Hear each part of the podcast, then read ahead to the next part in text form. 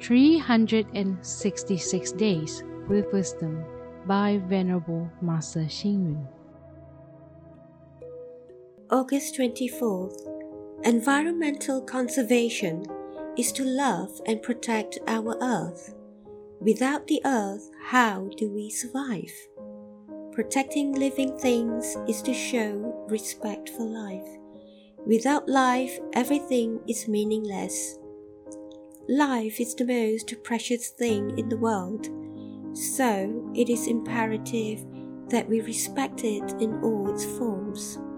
The worst offense that a person can ever commit is to kill or harm another person. Destroying the environment and ignoring the importance of environmental conservation can also harm lives.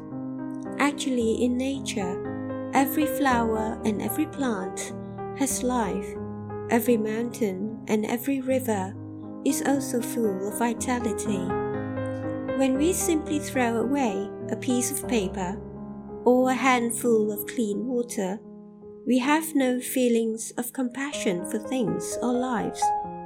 A pair of shoes that can be worn for three months was thrown away after three days.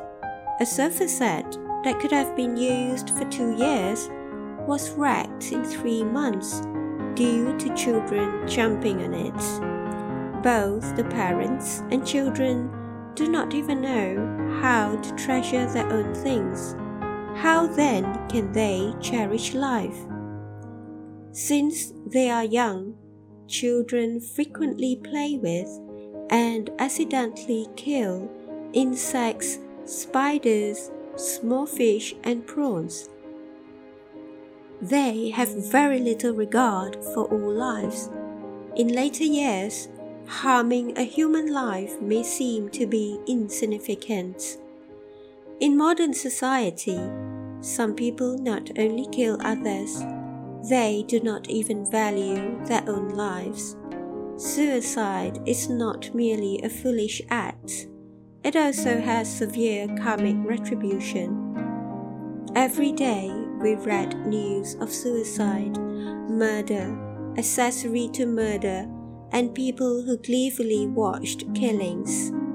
These many incidences of people who take pleasure in others' misfortunes reflect the truth of the sad state of the whole human race. In the world, the most precious attribute is respect for life, and the most despicable is slaughtering other lives. We should ensure that we love our country, our family, and our lives. Read, reflect, and act. The most precious attribute in this world is respect for life, and the most despicable is taking other lives. Please tune in, same time tomorrow as we meet on air.